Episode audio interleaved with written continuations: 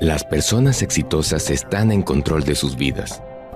Ellos poseen la voluntad, la disciplina y la inteligencia emocional para diseñar una vida de abundancia y sin preocupaciones económicas.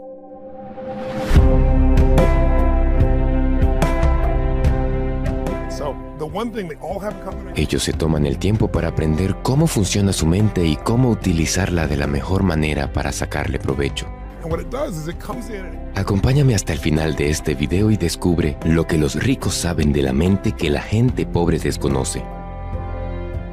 Cómo tomar el control de tu vida y desarrollar tu máximo potencial. Empecemos.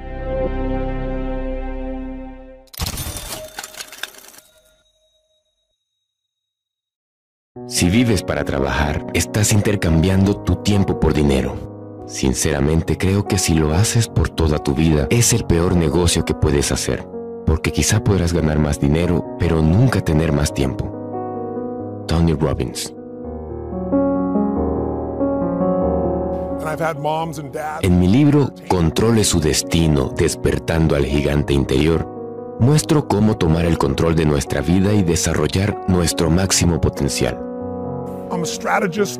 Si tú estás interesado en lograrlo, es importante que entiendas inicialmente cómo funcionan las dos partes de tu mente, el consciente y el subconsciente, y posteriormente sus respectivas funciones que determinan en gran parte tu futuro personal y financiero. La mente consciente la mente consciente es aquella con la cual piensas y planeas de forma consciente, lógica o racional. No obstante, según el biólogo Bruce Lipton, tu mente consciente solo realiza entre el 1 y el 5% de todo el trabajo mental. En nuestra mente consciente desarrollamos directamente la inteligencia y el raciocinio, y es con esa parte de la mente que adquirimos los conocimientos es la que nos permite tomar decisiones acertadas en determinados instantes con base en las condiciones y el análisis que se pueda realizar sobre ellas. La mente consciente es la que usamos para saber cómo hacer lo que vamos a hacer. Es con la que prestamos atención a los detalles y con la que llevamos a cabo nuestras acciones. Usamos nuestra mente consciente, por ejemplo, para decidir si cruzar o no la calle con base en si vemos o no tráfico en determinado momento. Imagina lo siguiente. Tu mente consciente es como el conductor al volante de una grúa. Este dirige y controla la grúa, pero no hace realmente el trabajo. Nuestra mente consciente es el conductor al volante de algo mucho más poderoso que todos poseemos la mente subconsciente. ¿Qué significa esto para ti? ¿Has intentado alguna vez cambiar algún hábito como dejar de fumar o bajar de peso utilizando únicamente tu fuerza de voluntad? Si lo has hecho, sabes que la fuerza de voluntad es una estrategia bastante débil para crear cambios duraderos en tu vida. La razón por la que sucede esto se debe a que la fuerza de voluntad surge en tu mente consciente, lo que hace que sus capacidades sean bastante limitadas. Aprender a utilizar eficazmente tu mente consciente para que ésta dirija de la mejor manera tu subconsciente es la clave para vivir al máximo. Las personas exitosas que desarrollaron su máximo potencial han aprendido a lograrlo la cuestión es entender cómo lograrlo. Una vez que aprendas a utilizar tu mente consciente, podrás diseñar la vida que quieres realmente vivir. Y a medida que sigas viendo este video, descubrirás cómo tomar el control de tu vida y desarrollar tu máximo potencial. La mente subconsciente. La mente subconsciente, por su parte, es la mente emocional. Es aquella que se deja llevar por los gustos, los deseos y el corazón. Subconscientemente creamos fuertes enlaces neuronales hacia ciertas cosas o personas. Por ejemplo, intenta cambiar de lugar habitual el bote de basura de tu cocina o de tu cuarto. Verás cómo te tomará al menos unos días acostumbrarte a su nueva ubicación. Esto debido a que la conexión neuronal se había fortalecido y de manera subconsciente conocíamos su lugar, por lo que no teníamos que pensar conscientemente en dónde tirar la basura. Nuestra mente subconsciente es la encargada de obligarnos a llevar a cabo acciones que en ocasiones consideramos irracionales. Es, por ejemplo, la que nos impulsa a comprar cosas innecesarias en ocasiones. La mente subconsciente es la parte de la que no estás enterado cómo manejarla correctamente y a tu favor.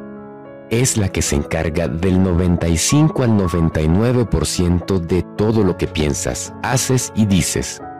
Prácticamente de casi todo el trabajo mental que haces a diario. Es tanto así que el subconsciente se encarga de que tu corazón siga latiendo, que tus pulmones continúen respirando, los músculos puedan recordar cómo caminar y que tu sistema inmune sepa cómo combatir las bacterias del ambiente. Dicho de otra manera, tu subconsciente es ese piloto automático que funciona en el fondo, permitiéndole a tu consciente pensar, aprender y crecer. Desafortunadamente, muchas personas nunca llegan a entender el poder de la mente subconsciente ni la manera como éste deliberadamente funciona. Permiten que sus comportamientos y pensamientos negativos continúen en piloto automático por tanto tiempo que no pueden imaginarse haciendo algo diferente.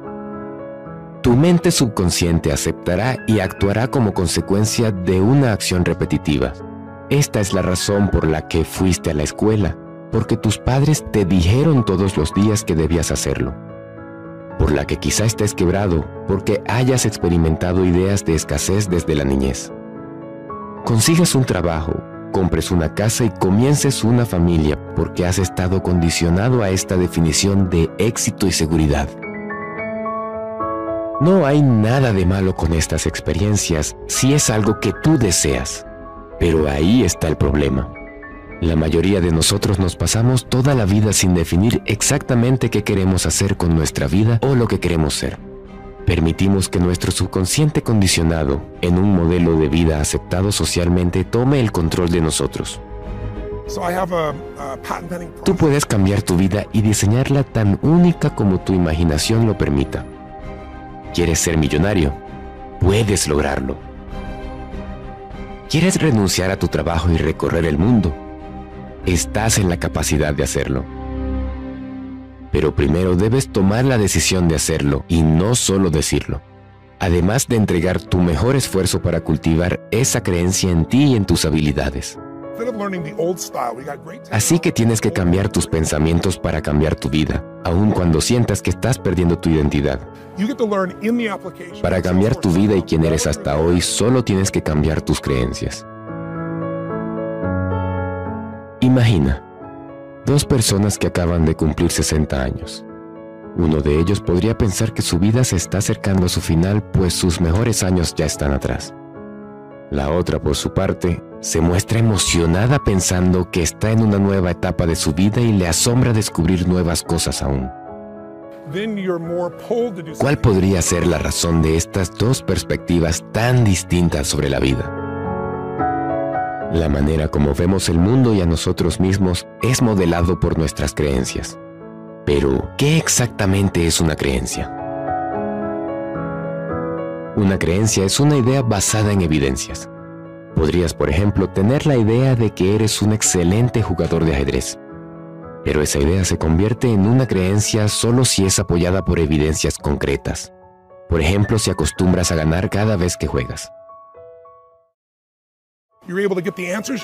Para la mayoría de nosotros, cualquier momento de nuestras vidas puede servirnos de referencia y construir nuestras creencias. Desafortunadamente, esto también quiere decir que cuando algo malo ocurre, por ejemplo, cuando pierdes a un ser querido, este suceso puede reforzar tu creencia de que la vida es algo terrible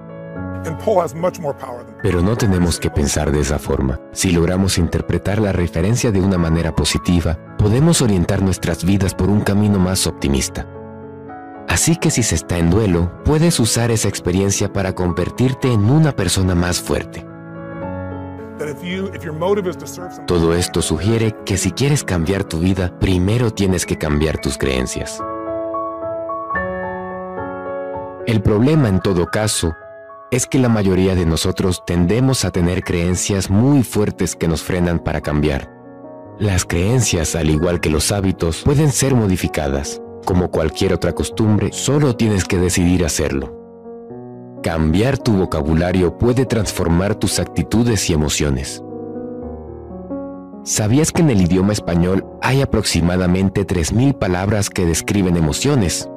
Asombrosamente hay dos veces más palabras para emociones negativas que positivas, lo que puede ser una razón por la que las personas experimentan emociones negativas con más frecuencia. Por ello es crucial que prestes atención a las palabras que usas en tu vida diaria, pues ellas moldearán tu forma de pensar y tu percepción del mundo que te rodea. Para pensar de forma distinta sobre una situación, necesitas describirla de forma diferente. Imagina que viajas por carretera y tu auto se descompone en mitad de la nada. En esta situación podrías enfurecer y quejarte de lo fastidiosa que es. Pero también podrías decir algo como, es un inconveniente nada más. Describir lo que usualmente experimentamos como una situación frustrante usando palabras neutrales puede prevenir un estado emocional negativo. Recuerda, las palabras que usamos para describir nuestra experiencia del mundo terminan por definir nuestra experiencia de vida.